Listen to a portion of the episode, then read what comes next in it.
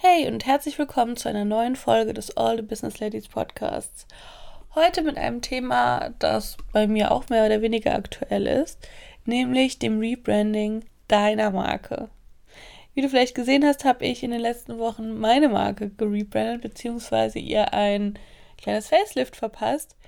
Und ich weiß, dass viele von euch da draußen auch dazu tendieren, ihre Marke und ihre Farben und ihre Schriften öfter mal anzupassen. Wann das Sinn macht und wann du das besser lassen solltest, das verrate ich dir in dieser Folge. Let's go!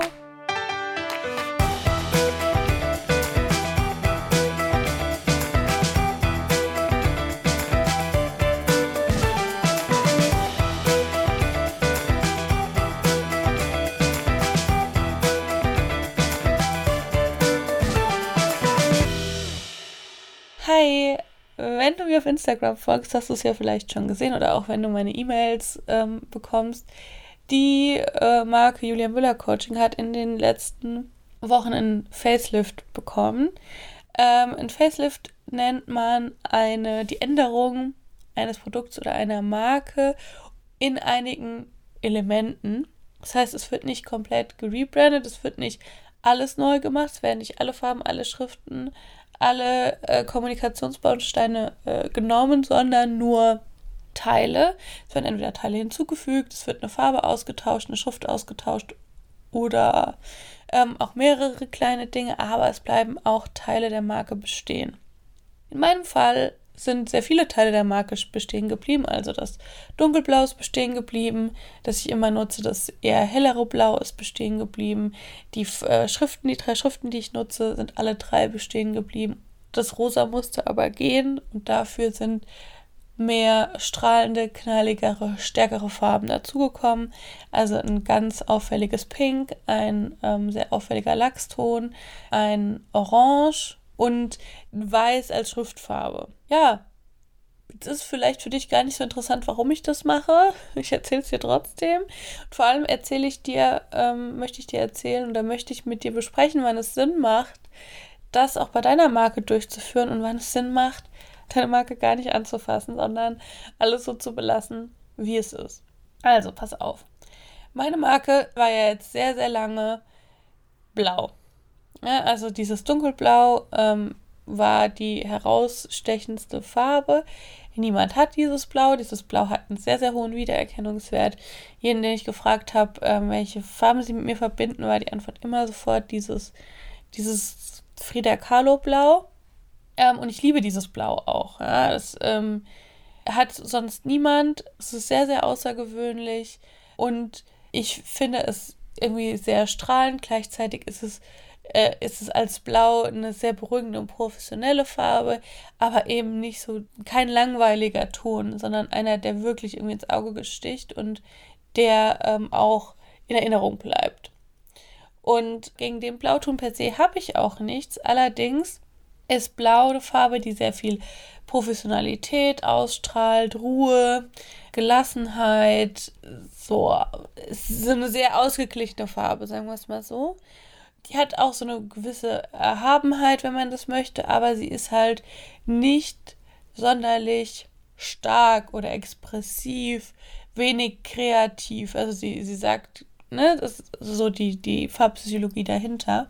Das Blau ist, dem fehlt halt so ein bisschen das Quirlige, das ich ja auch habe und dem Blau fehlt auch so ein bisschen die Kraft. Und ich fand auch in der Kombination mit dem Rosa war es eben sehr, hat es dann doch sehr mädchenhaft, äh, lieblich gewirkt und hat halt wenig Kraft und Power ausgestrahlt, die jeder, die, der mal mit mir zusammengearbeitet hat, mir aber auf jeden Fall zuschreibt. Und auch die Menschen, die das angezogen hat, waren halt sehr, also ich meine, eher ruhige, ausgeglichene, rationale Unternehmerinnen. Und ich liebe es ja, mit diesem Typ zusammenzuarbeiten. Also mehr als diese abgehobenen Spirituellen.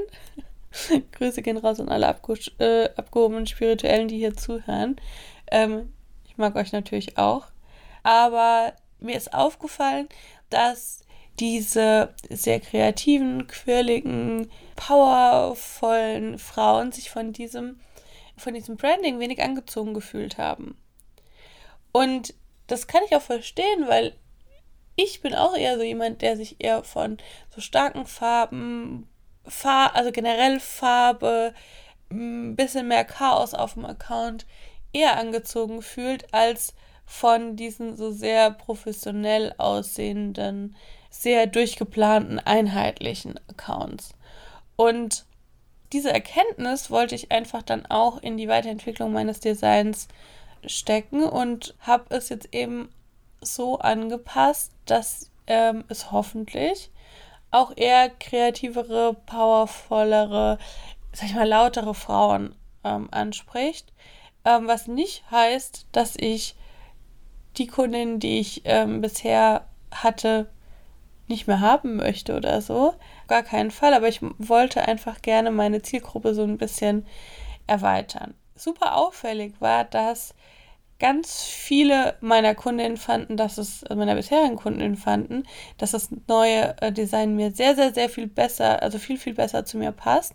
Wohingegen viele, die mir nur so folgen und eigentlich noch nie mit mir gearbeitet haben, abgeschreckt waren vom neuen ähm, Design und meinten, das würde gar nicht zu mir passen. Was ich total witzig finde, weil es ja irgendwie zeigt, dass dieses Design, das ich bisher hatte, meine Arbeit vielleicht nicht so gut wiedergespiegelt hat ähm, oder das neue Design meine Arbeitsweise mehr widerspiegelt, als es bisher getan, also mein bisheriges Branding getan hat. Ja, was kannst du daraus für dich mitnehmen? Erstmal finde ich, ähm, solltest du dir immer genau überlegen, machst du wirklich ein Branding oder ein Rebranding? Also ein Branding solltest du sowieso haben, aber macht ein Rebranding oder ein Facelift für deine Marke wirklich Sinn, weil du eine neue Zielgruppe ansprechen möchtest, deine Zielgruppe erweitern möchtest oder auch die Kommunikation deiner Marke ändern möchtest, dann macht es auf jeden Fall Sinn, das auch in die Außengestaltung deiner Marke aufzunehmen.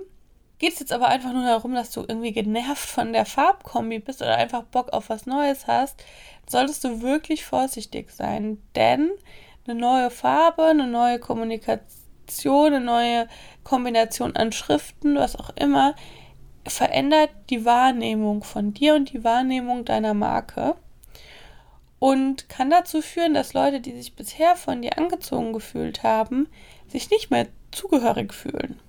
Ja, und das ist natürlich ein Risiko.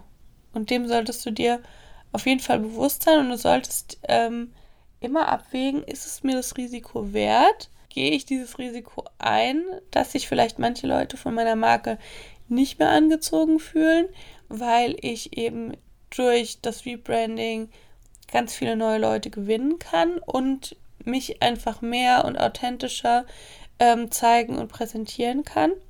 Ja, wenn das der Fall ist, dann mach das Rebranding. Wenn nicht, dann lass es lieber besser sein.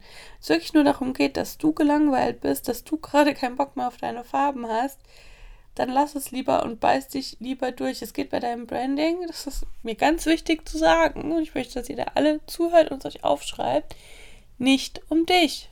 Es geht bei deinem Branding um deine Zielgruppe. Natürlich solltest du durch dein Branding repräsentiert sein, aber nur weil dir jetzt gerade eine Farbe nicht mehr gefällt, solltest du nicht anfangen, alles umzuwerfen. Wenn du Fragen dazu hast, kannst du mir die natürlich jederzeit auf Instagram stellen. Ich freue mich auch immer, wenn du mir eine Rezension da lässt oder bei ähm, Spotify auf die 5 Sterne klickst. Und ich hoffe, dir hat die Folge gefallen und wir sehen uns beim nächsten Mal oder hören uns beim nächsten Mal. Cheers!